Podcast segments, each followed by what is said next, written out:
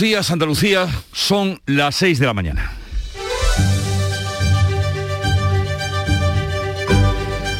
Despierta tu mente, descubre la realidad. En Canal Sur Radio, La mañana de Andalucía con Jesús Vigorra.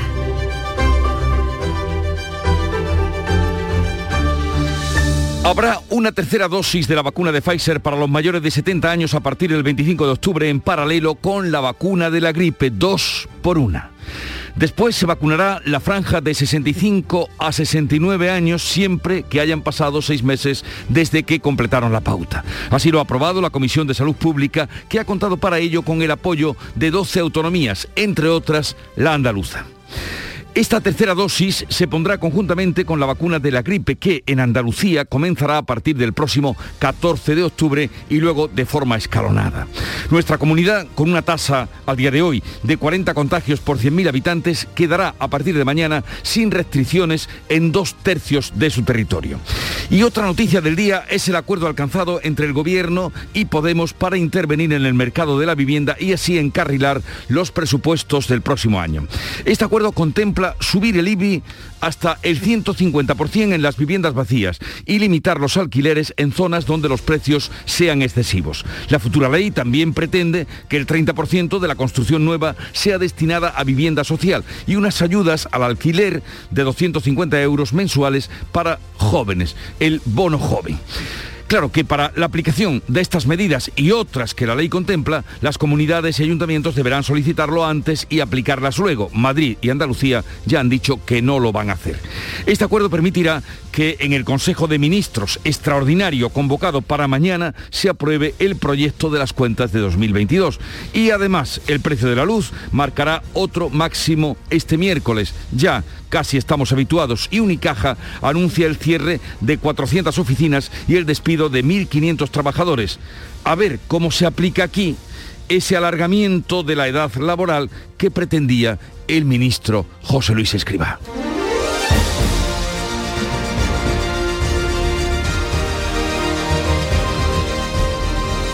Enseguida desarrollamos las noticias del día, pero antes el tiempo.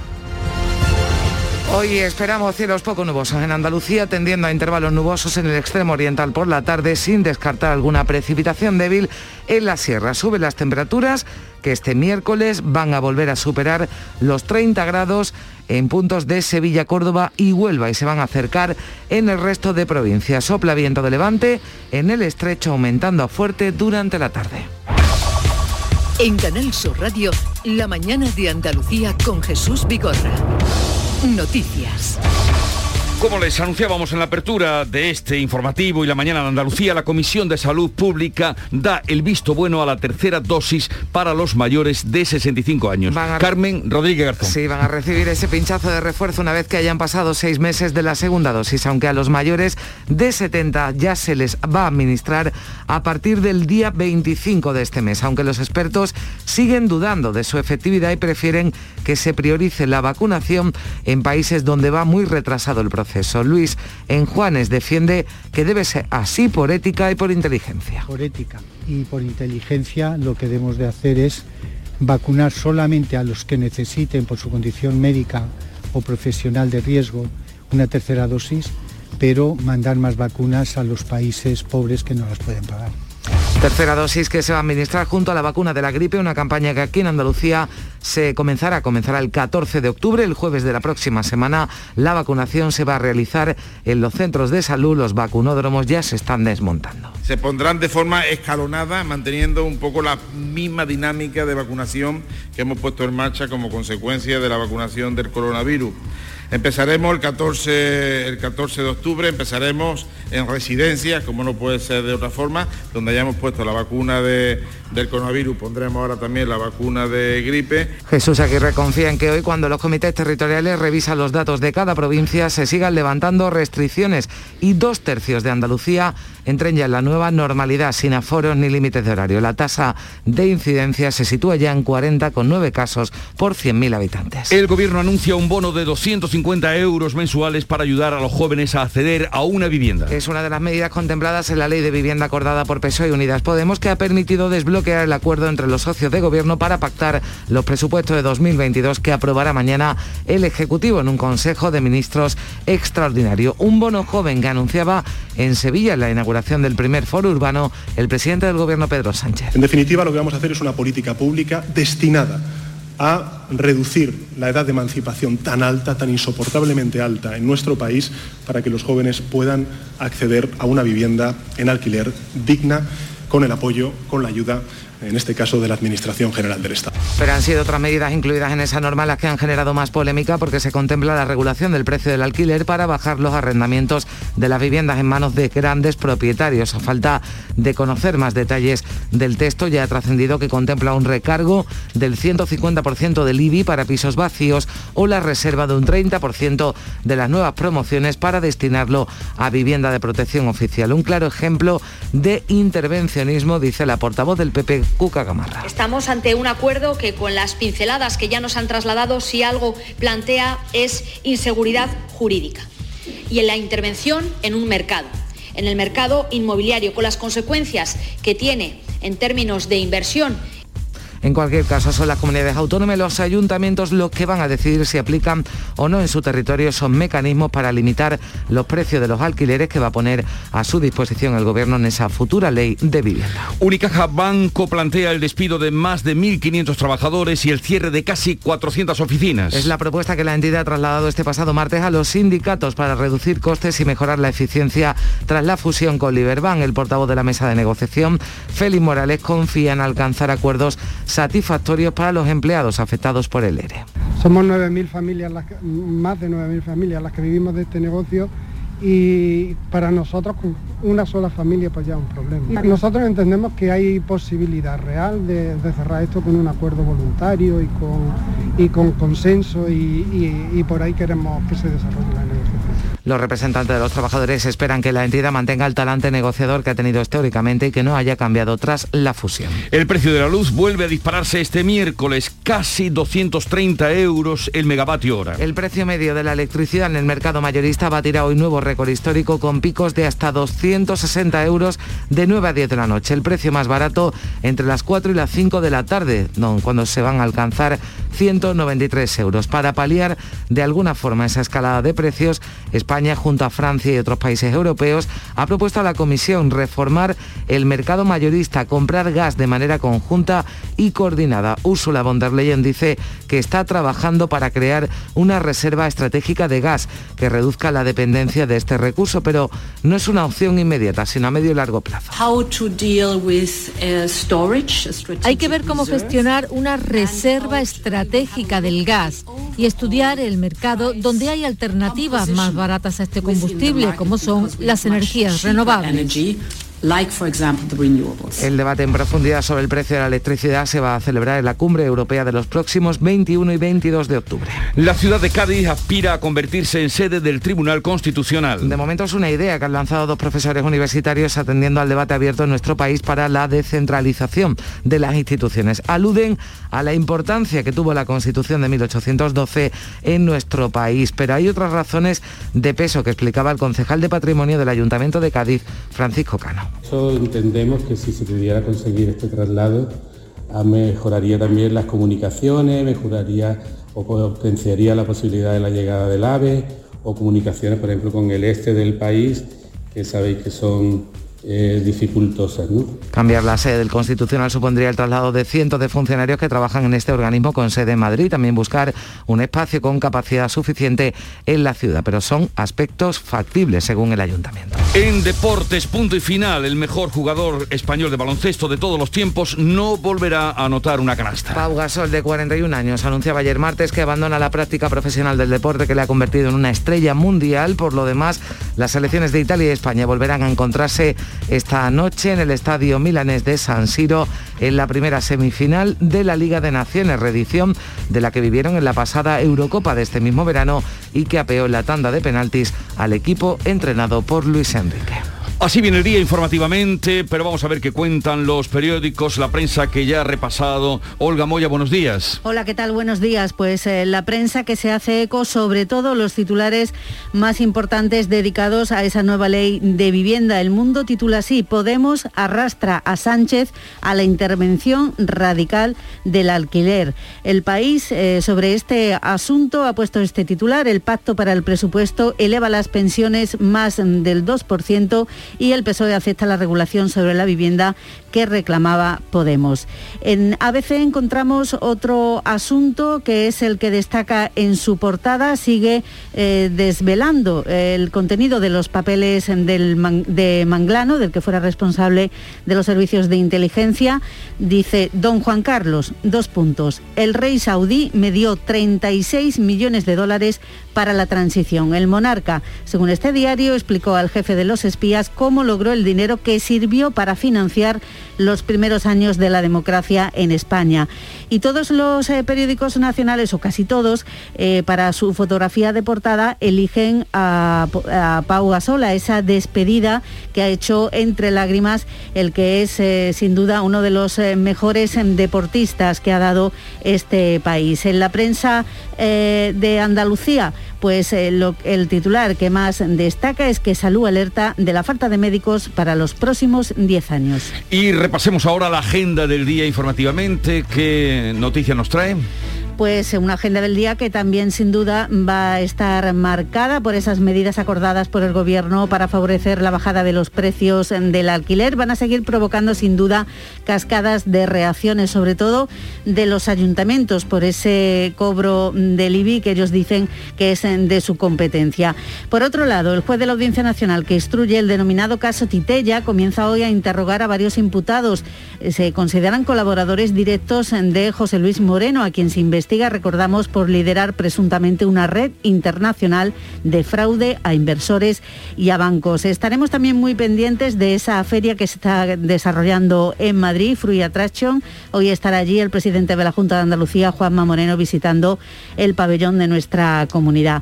También eh, estaremos eh, muy pendientes, eh, vamos a conocer un informe que ha hecho Cáritas y la Fundación FOESA radiografiando el impacto de la pandemia en las familias más vulnerables es un informe que mide los efectos sociales eh, como la evolución del mercado de trabajo en los hogares en situación más eh, precaria. Y hoy conoceremos quién es el ganador este año del Premio Nacional de Danza y el Premio Nacional del Cómic que otorga el Ministerio de Cultura. La mañana de Andalucía comienza a las 5 y hoy el encargado de abrirla fue en el Club de los Primeros Juan Antonio Jurado. Buenos días, Juan Antonio. Muy buenos días a todos eh, compañía. ¿Cómo ha empezado la mañana? Estupendamente. Lo que estoy pensando ahora es cuando salga eh, cuando llegué no había tráfico apenas y lo que tiene que haber liado ya por toda Sevilla. ¿no? Eh, Oye, ¿algún aspecto que te han contado, algo que resaltar de lo vivido esta mañana? Eh, bueno, les he hecho una pregunta a los oyentes y me han contestado bueno, de, una manera muy dispar, ¿no? Y es que les he preguntado hoy sobre los maniáticos. ¿Qué manías tienen? ¿Tienen que soportar algún maniático? Porque, ¿qué ocurre? ¿Conocen un caso extraordinariamente raro de maniático? Y alguno ha aparecido. Yo tengo también algunas, ¿eh? Todos tenemos manías. Lo que pasa es que algunas, algunas confesables y otras no. evidentemente. Juan Antonio Jurado, que eh, estará también mañana y pasado, porque Charo Padilla ha tomado unos días y nosotros encantados de poder saludarte a esta hora de la mañana. Juan Antonio. Igualmente, Jesús. Un abrazo. Un abrazo fuerte. Buen día. Y suena la música que nos llega de Canal Fiesta Radio. Coge tu vida, tus cosas, tu forma de ser, que de ti ya no tengo ser. Vete con tus amigos. Búscate a otra que cargue con tu inmadurez, que de ti yo ya me cansé, yo ya tengo lo mío. Ana Mena, ahora llorarás tú, fue número uno en Canal Fiesta Radio en marzo de 2017. No seré Podemos avanzar algo de lo que contendrá hoy nuestro programa, eh, el precio de la luz. Acabamos de hablar de que nuevo récord. Eh, ayer se debatió ese asunto en una reunión que presidió la ministra Teresa Rivera y en la que estuvo, entre otras asociaciones convocadas, la OCU. Y hoy Enrique García, portavoz de la OCU, estará con nosotros para contarnos qué pasa, qué ha aprendido, qué hay, ¿Qué hay a de ver, nuevo. claro, sobre todo como se nota, yo tengo mucha eh, curiosidad por lo que hemos hablado y nos han transmitido también algunos oyentes, hablamos aquí entre los compañeros, cómo repercute concretamente toda esa subida Mm. de la luz que estamos hablando en la factura realmente, ¿no? A ver qué nos dicen también desde la Organización de, de Consumidores y sobre todo qué medidas, ¿no? Ha puesto sobre la mesa la, la ministra, la vicepresidenta de Transición Ecológica. ¿Y hasta dónde puede llegar esta escalada que cada día nos da un nuevo Bueno, dicen los expertos que hasta el año que viene, Año que viene. hasta primavera del año que viene, vamos a seguir dando esa noticia que se va, eh, que vamos repitiendo, ¿no? Diariamente, va nuevo récord del precio de la luz, en fin, veremos. Eh, les hemos apuntado algunas de las medidas que contempla la nueva ley de la vivienda que va a permitir eh, sacar adelante los presupuestos o al menos los tiene ya encarrilados. ¿Cómo se ha recibido esa nueva ley, esas medidas que se, bueno, que les hemos contado hace un momento? Pues para ello hemos convocado a la consejera de Fomento, Marifran Carazo, que es la competente en Andalucía en ese sentido y para ver eh, cómo podría afectar o hasta dónde podría obligar esa nueva ley en Andalucía. Estará con nosotros esta mañana en la mañana de Andalucía y también otra eh, otra medida fue la proposición de ley que ratificó el Congreso este martes y que pretende que los animales sean considerados, dejar de ser considerados como cosas y pasen a ser reconocidos como seres sintientes en la legislación española. Sí, que así como titular pues puede parecer, bueno, pues esto es algo simbólico. No, no, va a influir en muchos aspectos, eh, como por ejemplo a la hora de una separación, un divorcio, se va a tener en cuenta también, eh, bueno, pues a la mascota, ¿no? Que estuviera compartiendo Sí. la, la pareja, no pueden ser embargados, en fin. Sí, sí, incluso eso, en lo- hasta en los desahucios tienen que ver. Nos va a hablar, o hablaremos con Nuria Menéndez de Es una abogada, directora del Observatorio de Justicia y Defensa Animal, y ha sido la que ha estado asesorando en este tema, en esa proposición de ley al Congreso. Estará con nosotros eh, en el tramo entre las 9 y las 10 de la mañana. Y luego ya tendremos hoy eh, más energía, porque hoy toca la energía de Andalucía con Jorge Morales de Labra, ingeniero industrial, experto en temas de eh, eléctricas y energía, y será a partir de las 10, además contestando las preguntas, dudas que ustedes tengan. Luego cita con el juez Como cada miércoles hacemos. Cambio climático, hoy tenemos todos los temas palpitantes. No, no, ¿eh? totalmente, Hoy toca cambio climático con Javier Bolaños y luego nos visitará Manu Sánchez y el final, el colofón con el comandante Lara, el consultorio del comandante Lara de cada miércoles. Para terminar. Así viene la mañana, ahora continúa la información. Si me toca la lotería me voy a recorrer Chile, con mi chica, que siempre soñó con saber más sobre la tierra de sus abuelos. Porque a veces cumplir tus sueños es cumplir el sueño de los demás. 9 de octubre, sorteo del Día de la Hispanidad con 15 millones a un décimo. Lotería Nacional. Loterías te recuerda que juegues con responsabilidad y solo si eres mayor de edad.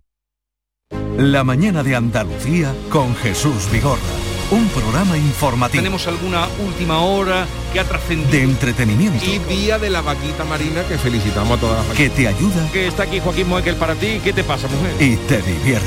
Pues yo en la hoguera pondría unos filetitos de secreto ibérico, pondría... La mañana de Andalucía con Jesús Vigorra.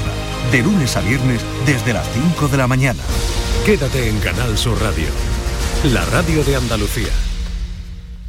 6 y 18 minutos de la mañana, la Comisión de Salud Pública, como les venimos contando, ha aprobado administrar una tercera dosis de Pfizer y Moderna a los mayores de 65 años de forma conjunta con la vacuna de la gripe, siempre que estas personas hayan pasado seis meses desde la segunda inyección. Los primeros van a ser los mayores de 70 años que podrán recibir esa dosis de refuerzo a partir del 25 de octubre, aunque la fecha va a estar sujeta a la logística de cada comunidad. Una propuesta que salía adelante en esa Comisión de Salud Pública con el apoyo de 12 comunidades en sus líneas generales coincide con el posicionamiento que ha defendido Andalucía antes del encuentro en el que han participado técnicos del Ministerio, también las comunidades.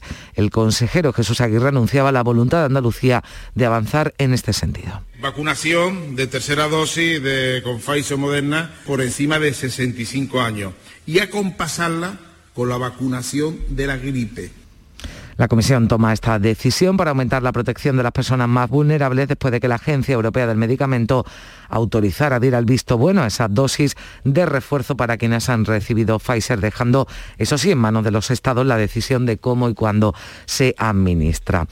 Sobre esta tercera dosis, el director del Centro Nacional de Biotecnología aboga por suministrarla únicamente a los profesionales de riesgo y donar las que estén disponibles a los países con bajo índice de inmunización. Dice Luis Enjuanes que debe ser así, por ética también por inteligencia. Que no es ético es que en el mundo moderno, en Europa, Estados Unidos, tengamos la oportunidad de tener tres dosis cuando en África solamente está vacunada el 2% de la población. Pero es que además no es inteligente, porque si el virus está en estas personas, lo que va a hacer que no están protegidas van a crear nuevas variantes y entonces al final lo vamos a subir todos. Pues postura contraria de este científico sobre la administración de esa tercera dosis que, como decimos, se va a inocular conjuntamente con la de la gripe. La campaña aquí en Andalucía se adelanta porque en los casos ya detectados en el hemisferio sur se ha registrado una mayor virulencia. Anoten, 14 de octubre se van a distribuir ya las primeras dosis de esa vacuna de la gripe contra la gripe en las residencias de mayores, también a grandes dependientes. El día 18 va a continuar con los mayores de 65 años y también con los eh, cuerpos y fuerzas de seguridad del Estado. Y hoy se reúnen los comités territoriales. Hoy miércoles el gobierno andaluz confía en que al menos dos tercios de Andalucía pasen a nivel cero, es decir, se van a levantar ahí todas las restricciones o buena parte de las restricciones de aforo y horarios. Esto puede ocurrir, decía Jesús Aguirre, gracias a la buena evolución de la pandemia. Lo que se valora es el mapa, el mapa colorimétrico, llamamos nosotros, que saldrá mañana yo sé que en el mapa de hoy progresamos bastante adecuadamente Andalucía y si la semana pasada fue media Andalucía, esperamos que para, para mañana dos tercios de Andalucía estén ya en nivel, en nivel cero. Pues veremos qué deciden esos comités territoriales. El dato, el último dato en Andalucía de la tasa de incidencia la sitúa en 40,9 casos por 100.000 habitantes.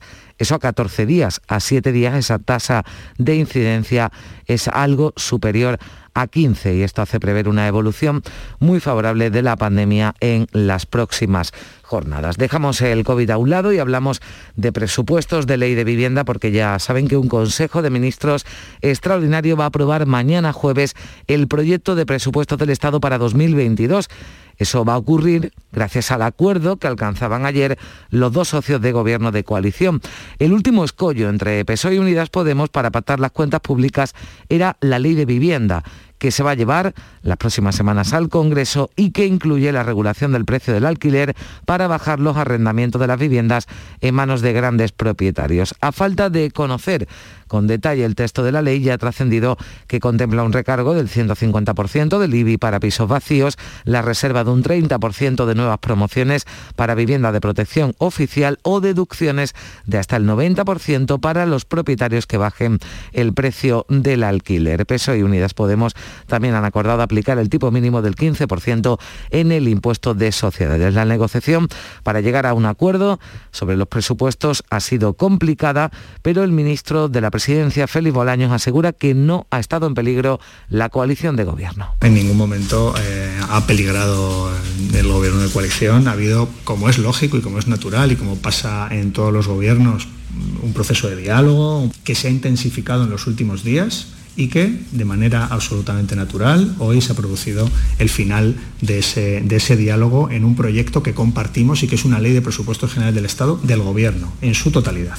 La nueva ley de vivienda va a incluir una medida llamativa, aunque no es nueva, la propuso ya el expresidente Zapatero, la creación de un bono joven dotado con 250 euros mensuales durante los próximos dos años, un bono que va a beneficiar a los jóvenes de entre 18 y 35 años con rentas de trabajo e ingresos anuales inferiores a 23.700 euros. La idea es que los jóvenes españoles puedan abandonar el hogar familiar, explicaba Pedro Sánchez, a edades similares a las que lo hacen el resto de europeos. En cualquier caso, con las otras medidas, las más polémicas son las comunidades autónomas y los ayuntamientos los que van a decidir si aplican o no en su territorio los mecanismos para limitar los precios de los alquileres. Este anuncio de esta ley de vivienda ha generado ya reacciones. Escuchábamos hace un momento a la portavoz del Partido Popular que considera que intervenir el mercado inmobiliario es un ataque sin precedentes a la propiedad privada. Sobre este asunto también se pronunciaba el líder de la patronal, el presidente de la COE, Antonio Garamendi, que habla de injerencia en el mercado. Es ingerir directamente, es entrar directamente contra la propiedad privada. Vamos a ver eh, cómo está, cómo va, y pienso que para España, pienso que para los inversores, pero no para los inversores, para la gente que ahorra, para la gente que tiene propiedades, que ahora también el gobierno decida si esto es así o no es así, volvemos a entrar directamente en el mercado, a, tocar directamente el mercado, a la libertad eh, en este caso, y pensamos que es muy preocupante. El gobierno andaluz también se muestra contrario al acuerdo del Ejecutivo Central sobre el precio de la vivienda dice el consejero de la presidencia, habla de intervencionismo e hiperregulación, cree que la solución está en la construcción de más vivienda protegida para que el mercado se regule solo. Y en ese primer foro urbano de España, en el que Pedro Sánchez anunciaba el bono joven de vivienda, el presidente de la Junta, Juanma Moreno, ha llamado a la colaboración entre administraciones, pidiendo que los fondos de recuperación europeos se utilicen para mejorar la posición de Andalucía. Los fondos Next Generation son una oportunidad maravillosa para la recuperación, no solamente económica y social, sino incluso para que algunas de las comunidades autónomas que estamos un poco más rezagadas respecto a la media en términos de riqueza podamos converger y podamos sacar el máximo partido a esos fondos. En definitiva, una oportunidad para transformar el sector de la edificación, para impulsar una movilidad que solamente puede ser sostenible para la transición energética y, por supuesto, para la digitalización. Y ya se pueden solicitar ayudas para el mantenimiento del empleo. Las más de 43.000 empresas andaluzas que continúan en ERTE, el Gobierno andaluz destinará 165 millones de euros en esta segunda convocatoria. Sin duda, la noticia económica de la jornada es ese anuncio de Unicaja Banco. Quiere eliminar 1.500 puestos de trabajo, cerrar casi 400 oficinas, propuesta que le ha hecho a los sindicatos para reducir costes y mejorar la eficiencia tras la fusión con Liberbank. Ahora empresas y sindicatos deben negociar la propuesta. Y este martes se reunía la mesa de negociación de la función pública en una convocatoria urgente que no ha sentado bien a los sindicatos. El, mayoritario entre el funcionariado de comisiones obreras no se han presentado y UGT y CESIF han rechazado la subida salarial del 2% que propone el gobierno para el próximo año. Dicen que es insuficiente. Esto supone condenar una vez más a los empleados y empleadas públicas a, a perder poder adquisitivo, en definitiva, perder poder de compra. Queremos recuperar el poder adquisitivo perdido y acabar de una vez por todas con la tasa de reposición para conseguir un empleo estable y de calidad. Son las 6 y 27 minutos. ¿No conoces todavía Canal Sur Podcast? Descubre nuestra nueva plataforma digital de contenidos especializados, exclusivos, de producción propia. Como Entre Olivos. Conoce el cultivo con mayor importancia económica, social, medioambiental e histórica de Andalucía, el olivar. Descubre las zonas donde se produce, la forma de vida ligada al cultivo, su historia y las tradiciones de los municipios ligados al olivar y al aceite de oliva desde hace siglos. Canal Sur Podcast. La tuya.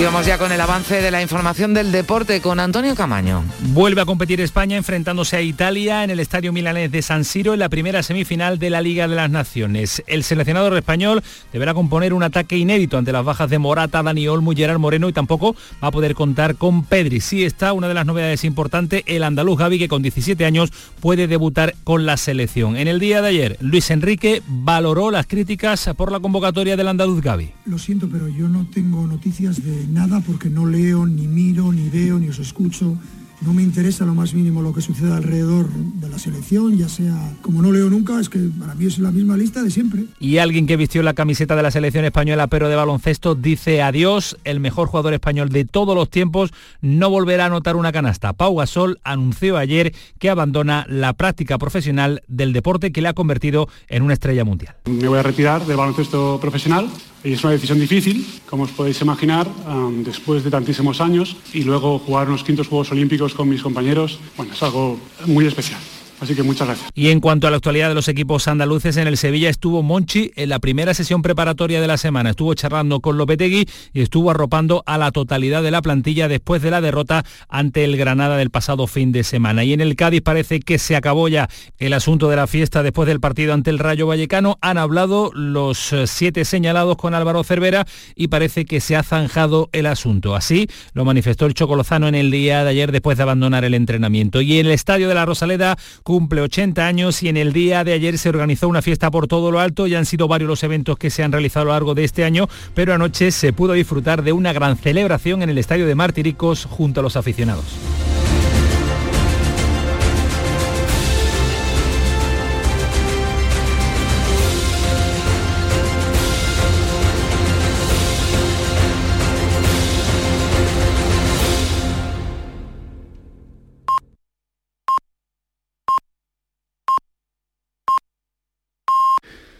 Andalucía son las seis y media de la mañana.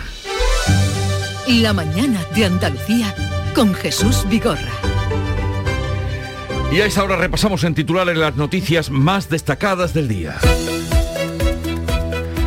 Los mayores de 70 años recibirán una tercera dosis de la vacuna de Pfizer a partir del 25 de octubre en paralelo a la de la gripe. Después se vacunará la franja de 65 a 69 siempre que hayan pasado seis meses desde que completaron la pauta. En Andalucía la campaña de vacunación contra la gripe comenzará de manera escalonada el 14 de octubre. El primer turno será para los residentes en geriátricos, dependientes y enfermos con patologías graves. El día 18 continuará por los mayores de 65 años y cuerpos de seguridad del Estado. Dos tercios de Andalucía quedarán hoy sin restricciones. Es la previsión de la Junta a la vista de los últimos datos. La comunidad baja su tasa a 40 en un día con 218 positivos y lo peor, 13 fallecidos. El Gobierno Central acuerda controlar los precios del alquiler a grandes tenedores y desbloquea el proyecto de presupuestos. Contempla subir el IBI a las viviendas vacías y limitar los alquileres en zonas de precios disparados. Comunidades y ayuntamientos deberán solicitarlo antes. Madrid y Andalucía ya han dicho que no lo harán. La futura ley de vivienda también contempla ayudas al alquiler de 250 euros mensuales para jóvenes. 6.000 euros en total a jóvenes de 18 a 35 años con rentas del trabajo inferiores a 23.700 euros. Unicaja Banco propone despedir a 1.500 trabajadores y cerrar casi 400 oficinas. La entidad negocia un expediente de regulación de empleo tras fusionarse con Liberval. Los sindicatos rechazan este recorte y confían en rebajar la cifra durante la negociación. Las empresas en ERTE pueden pedir 505 euros de ayuda por trabajador durante cuatro meses. El plazo ya está abierto, son 2.020 euros por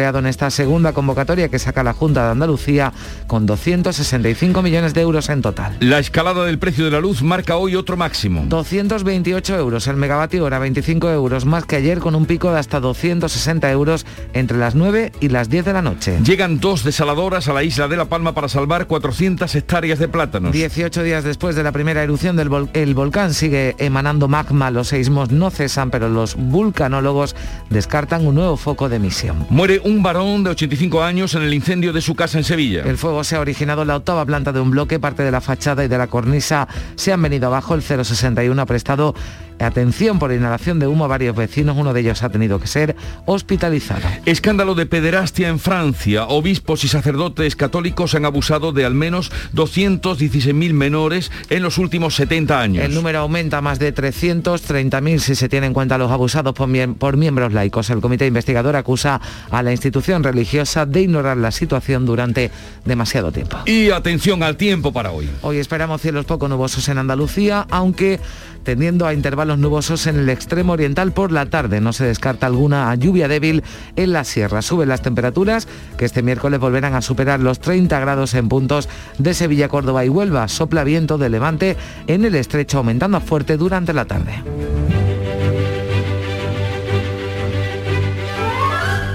Hoy 6 de octubre es el santoral de o el santo de San Bruno de Colonia.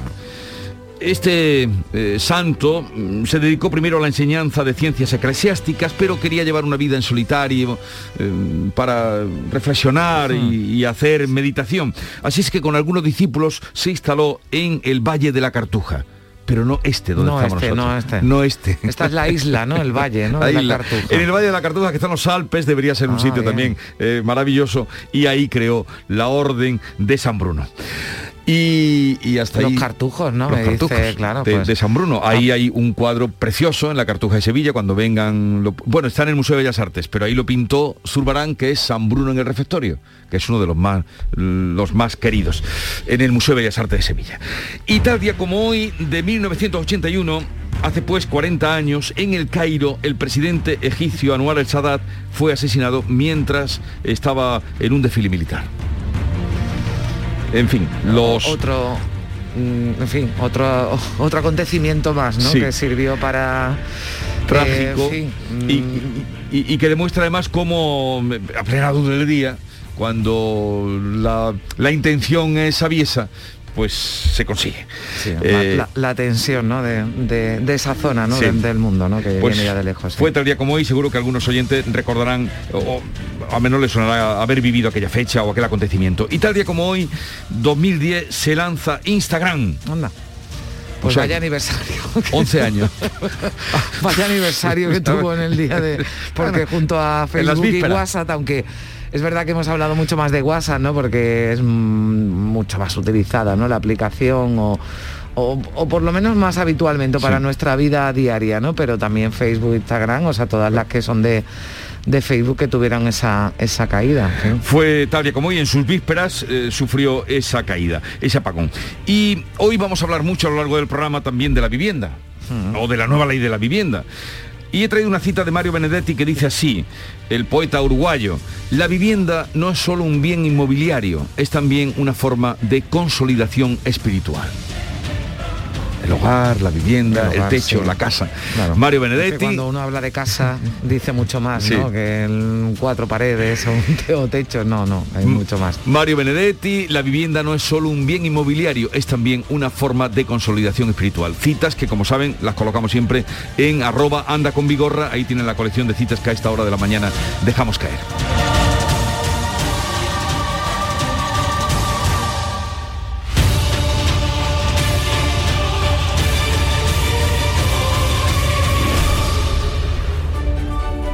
Y con Olga Moya, una segunda entrega de la revista de prensa que has encontrado, Olga. Pues mira, eh, casi toda la prensa hablando de esa ley de la vivienda que se- va a seguir dando mucho que hablar sin duda.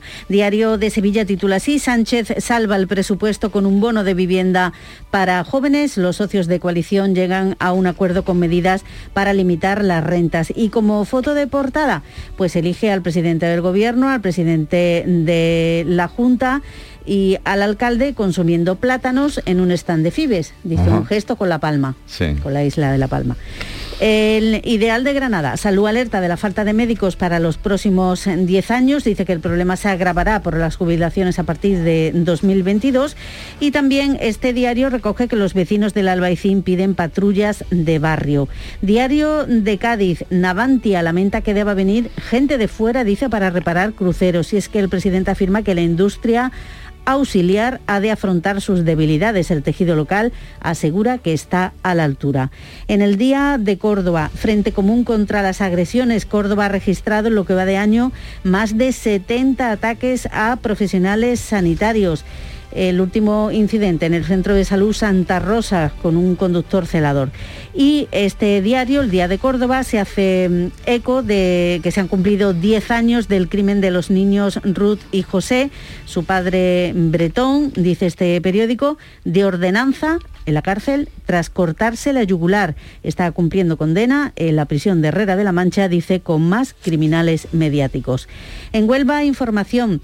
Sabor de Huelva, la provincia desembarca en el IFEMA de Madrid con lo mejor de su producción y el apoyo institucional en la inauguración de esa feria de Fruit Attraction, también Ideal de Almería, pues es el titular más destacado ah, en ese, eh, porque también pues tiene muchos intereses en esa feria, dice la fiesta del agro, Almería comenzó a exhibir su liderazgo y potencial en la feria agrícola que se está celebrando en Madrid. En el Málaga hoy regresa el calor a Málaga con máximas superiores a 30 grados y fiesta en el templo. El Málaga celebra el 80 aniversario de la Rosaleda con casi 4.000 personas. En ideal de Jaén, la fotografía para Joaquín Sabina y es que ha dejado el cantante su legado en el Instituto Cervantes. Ha depositado la caja de las letras, entre otras cosas, un bombín y el manuscrito de que se llama Soledad, entre Mm. otros eh, legados. Eh, ya en la prensa nacional, en el mundo, pues eh, también haciéndose eco de esa ley de la vivienda como titular más destacado, Podemos arrastra a Sánchez a la intervención radical del alquiler. Sobre este asunto, el país dice que el pacto para el presupuesto eleva las pensiones más del 2%. El PSOE ha aceptado la regulación que reclamaba Podemos. También nos llama la atención en el mundo eh, una entrevista que hacen al primer testigo del volcán, Emilio Rodríguez, el dueño de una bodega eh, que estaba tan solo a 90 metros del cráter y que cuenta pues que estuvo a punto de alcanzarle la lava. Pues ahí tienen ustedes sugerencias muy llamativas hoy para que lean también eh, la prensa, acudan al kiosco. Son las 6, 40 minutos de la mañana, sigue la información en Canal Sur Radio. Si me toca la lotería me voy a recorrer Chile, con mi chica, que siempre soñó con saber más sobre la tierra de sus abuelos. Porque a veces cumplir tus sueños es cumplir el sueño de los demás. 9 de octubre, sorteo del Día de la Hispanidad con 15 millones a un décimo. Lotería Nacional. Loterías te recuerda que juegues con responsabilidad y solo si eres mayor de edad. Ven a Jaén, ven al paraíso. Descubre los paisajes de nuestros parques naturales, nuestro oleoturismo. Viaja a la historia a través de un patrimonio único del que es protagonista el mejor renacimiento. Ven a Jaén, a escaparte, a desconectar, a no parar. Diputación Provincial de Jaén. Jaén Paraíso Interior. Destino seguro. Un cocido de versa cocinado con aneto quita el sentido. Porque en aneto hacen el caldo como se ha hecho siempre. Versa, carne, garbanzo, con todos sus avíos. Vamos, que está para cantarle. Sin exagerar. Oye, Harry, ¿sabes que ya puedes descargarte la nueva app de Canal Sur Radio? ¡Qué maravilla! ¿Has oído eso, Marlenber? ¡Ole, su primo! Ahora mismo me la bajo. En la nueva app de Canal Sur Radio, Harry, puedes escuchar los cinco canales de la radio pública de Andalucía. Canal Sur Radio, Radio Andalucía Información, Canal Fiesta, flamencoradio.com y Canal Sur Radio Música. Y además todos los podcasts, la radio a la carta y la programación local de todos nuestros centros.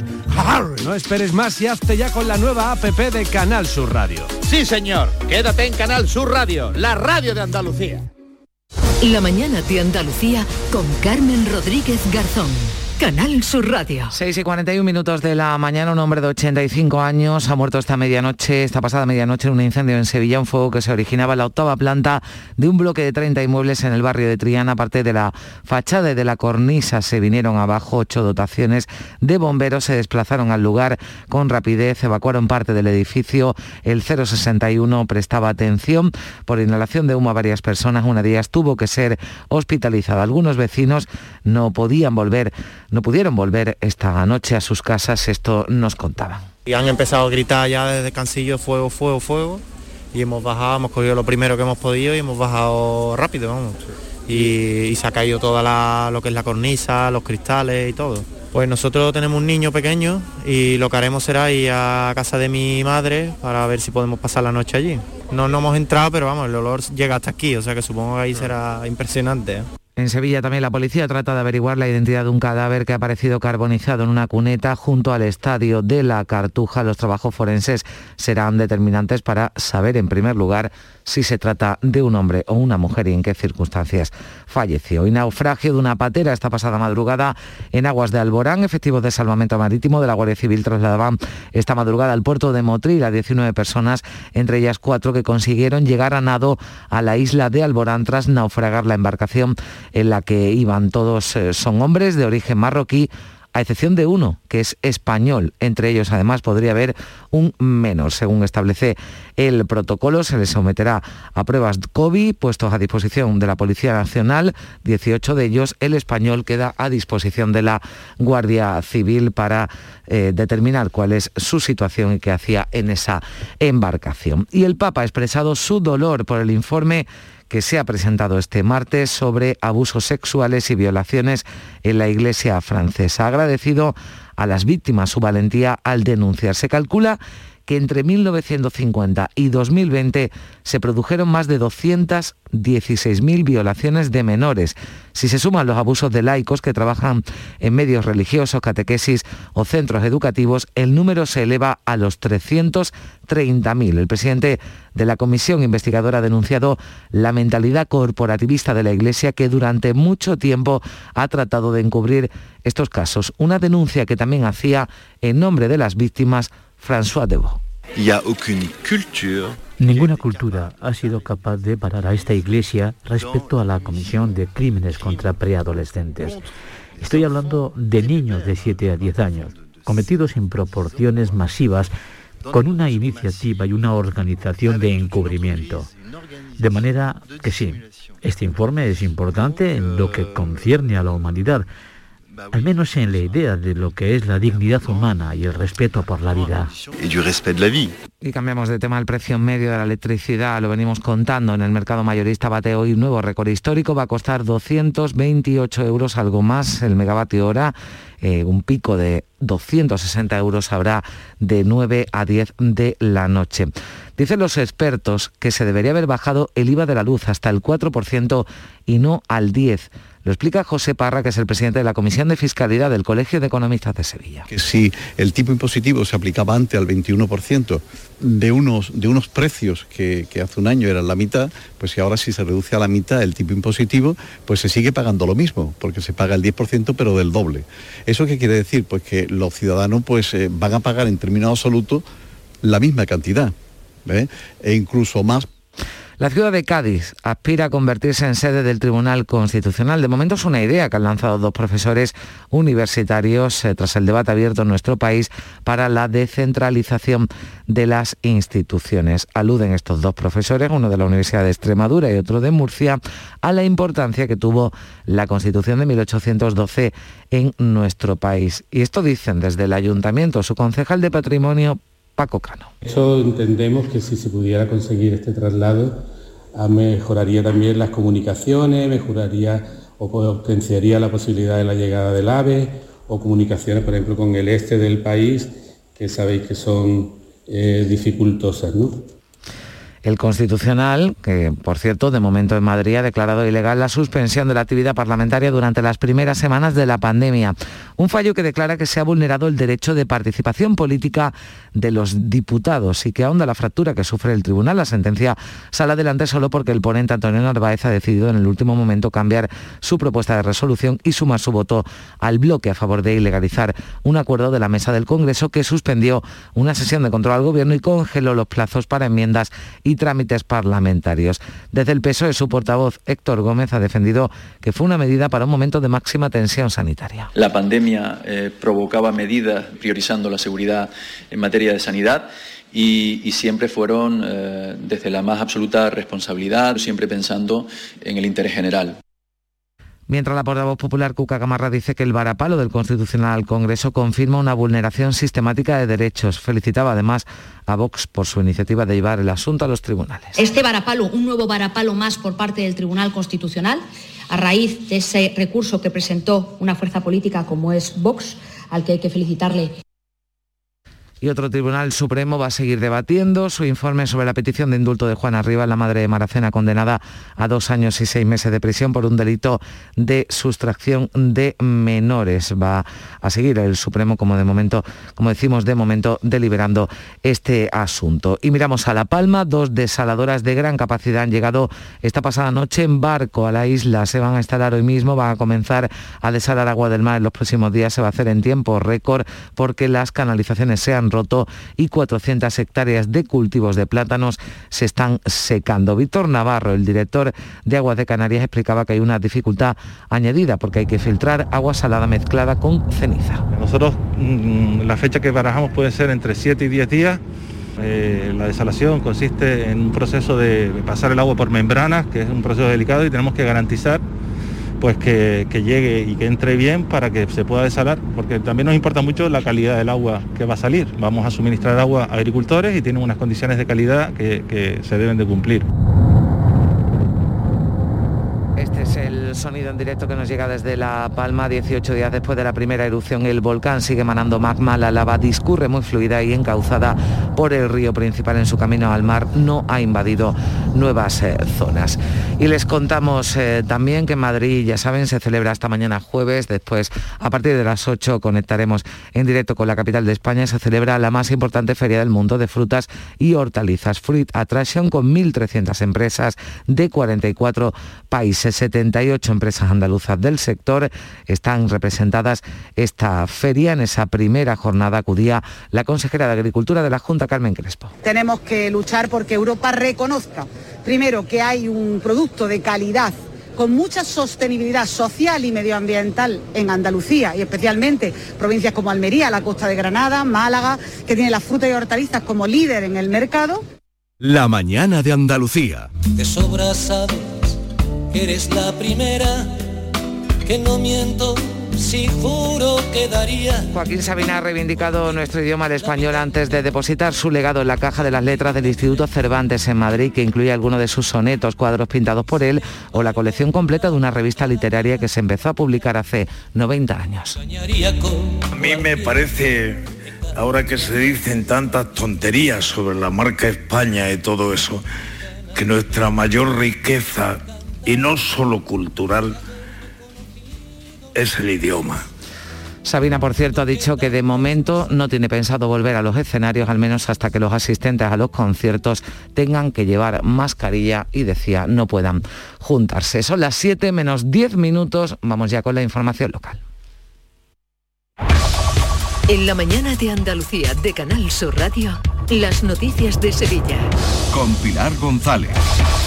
Hola, buenos días. Un octogenario ha fallecido esta noche en el incendio de su casa en Triana, en Sevilla. Es la última hora de una jornada en la que se va a juzgar a seis ultras del Sevilla por protagonizar una pelea multitudinaria en un bar de la Avenida de la Constitución contra aficionados de la Juventus de Turín. Hoy tenemos el cielo despejado, viento de componente este flojo. La máxima prevista es de 31 grados en Lebrija, 32 en Écija, Morón y Sevilla. A esta hora tenemos 19 grados en la capital.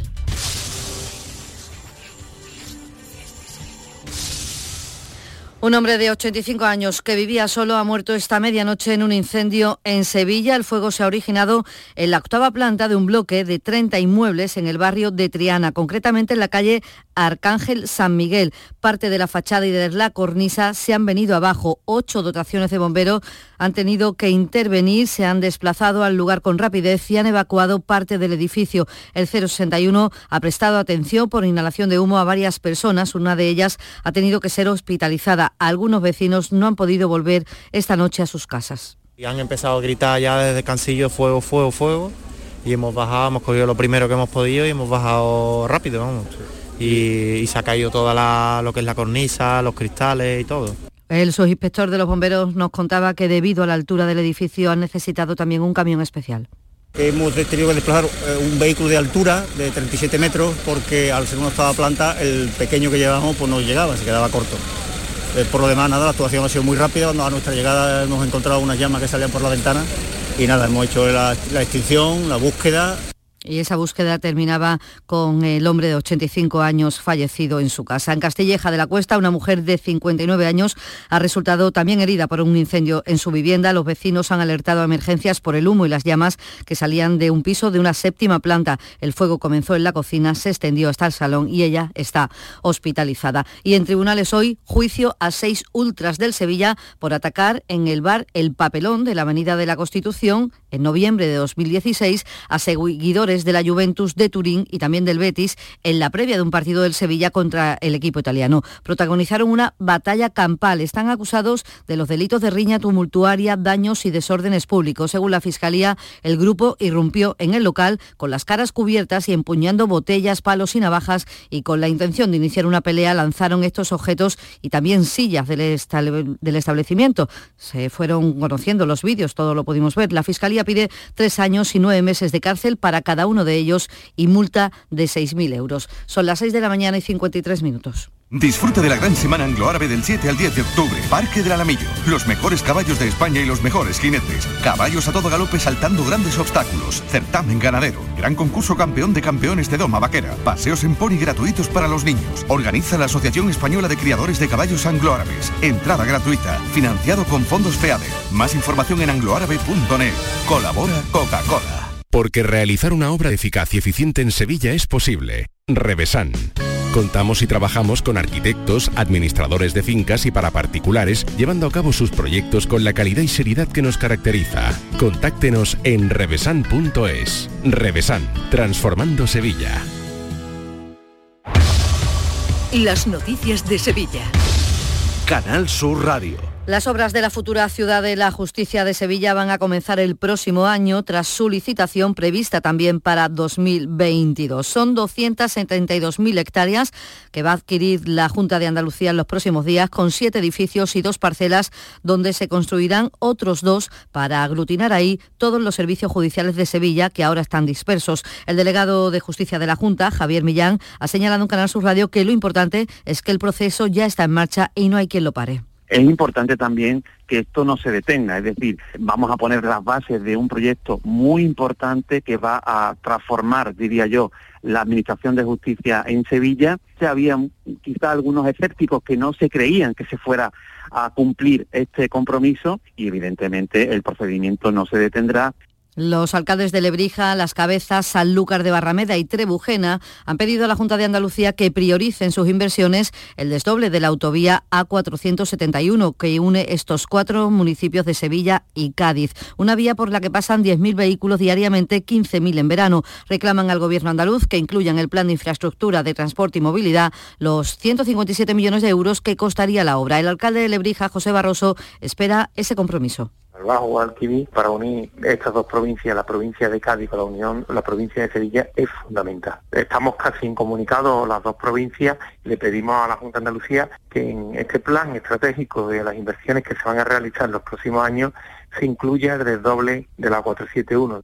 Segunda jornada hoy del primer foro urbano de España que coincide con la celebración del tercer foro de gobiernos locales en Fibes. Un millar de personas participan en estas dos citas en las que se busca una alianza entre administraciones para afrontar los grandes retos de las ciudades. El alcalde de Sevilla, Juan Espadas, que esta mañana asiste a una asamblea de Alianza de Civilizaciones, ha apelado a la coordinación para priorizar las inversiones que se puedan hacer con los fondos europeos. Tenemos una oportunidad que se llama fondos europeos. Una oportunidad para la coordinación, una oportunidad para priorizar lo más importante sobre lo secundario, para ser capaces también de que nadie quede atrás, como decimos, y que los protagonistas al final sean los ciudadanos, que también eh, lógicamente esperan con esto un cambio en sus pautas de comportamiento y en el desarrollo de la vida en sus ámbitos urbanos. Y allí en Fibes concluye hoy la cumbre de Tour España, que se celebra también. Allí el delegado de Turismo, Antonio Muñoz, ha inaugurado una oficina inteligente para el turismo. Con la ayuda de las nuevas tecnologías se analiza ahí y se gestiona la información sobre los flujos y gustos de los turistas sobre Sevilla que podemos recabar información de los buscadores de vuelos con Sevilla de todo el mundo, que podemos recabar la información de las personas, de lo que opinan en las redes sociales sobre Sevilla. En noviembre se va a celebrar en Sevilla un congreso de turismo con 5.000 participantes y el puerto hispalense ha abierto un proceso participativo sobre el nuevo distrito urbano portuario. Bajo el lema Descubre, Imagina y Participa va a organizar talleres presenciales y online de diseño colaborativo para la ciudadanía. Serán los días 19, 20 y 21 de octubre. Y hablamos ya de, coronavirus. Salud suma 7 fallecidos y 45 contagios en las últimas horas. La incidencia sigue bajando, está en 41 casos por 100.000 habitantes en la provincia, la capital es mayor, 57. Además, continúan activos los dos brotes detectados en dos residencias de la capital. En Beato Juan Grande hay tres nuevos casos, con lo que son 22 ancianos y 5 trabajadores, y en hábitat geriátrico hay seis menos que la semana pasada. Quedan cuatro residentes y dos empleados contagiados. La comunidad educativa de Sevilla ha recibido el reconocimiento por su labor en el curso pasado, en plena pandemia. Han sido 25 los homenajeados entre profesores, personal no docente y también alumnos. En nombre de los maestros ha recogido el galardón el director del Colegio Público El Manantial de Bormujo, Francisco Marchal. Eh, ha sido un trabajo de todas y de todos, de todos los sectores de la comunidad educativa. La suma de energía, de esfuerzo, pues ha sido lo que ha podido afrontar o garantizar la continuidad de los procesos educativos. Y el Grupo Municipal de Adelante Sevilla, en el Ayuntamiento de la capital, ha reivindicado la vuelta de la presencialidad a los servicios sociales del Ayuntamiento. El concejal Daniel González Rojas se ha reunido con representantes de los profesionales que denuncian que las consultas y las actuaciones siguen derivadas al 010, cuando la atención personal es fundamental para este tipo de intervenciones. A día de hoy no tiene sentido continuar con esta forma de prestar el servicio. Lo que ocurre es que al gobierno municipal le viene bien porque así no se ven las largas colas de sevillanos y sevillanas en los centros de servicios sociales comunitarios. En Cultura les contamos que el sevillano Fernando Delgado Hierro, actor y autor teatral, ha ganado el premio Max de Teatro al Mejor Autor Revelación con la obra Los Remedios, un barrio de Sevilla construido en los años 50 donde él ha vivido. Y el Teatro de la Maestranza vuelve esta noche a representar Madame Butterfly, con la que el domingo inauguró la temporada con aforo completo. Además, el Ayuntamiento presenta hoy la nueva temporada del Teatro Alameda y el duodécimo encuentro de casas regionales de Sevilla. Deportes, Antonio Camaño. El director deportivo del Sevilla, Monchi, estuvo en la primera sesión preparatoria del equipo arropando a la totalidad de la plantilla esa primera sesión después de la derrota ante el Granada. Monchi llegó charlando con Julen Lopetegui, se paró en la puerta para saludar y arropar a todos los jugadores de la plantilla. Y en el Betis, la trascendencia y el peso de Fekir en el conjunto verde y blanco es evidente. Lo señala su rendimiento dentro del campo y también los números y los minutos que ha disputado, porque de 900 minutos que ha competido el Betis, nada más y nada menos que 844 ha sido con Fekir en el campo. Y les contamos también que un acertante de Sevilla Capital va a recibir 200.000 euros en la Bonoloto por un premio de segunda categoría. El primero se ha ido para La Palma de Gran Canaria. A esta hora tenemos 15 grados en Cazalla, 17 en Carmona, 19 grados en Sevilla.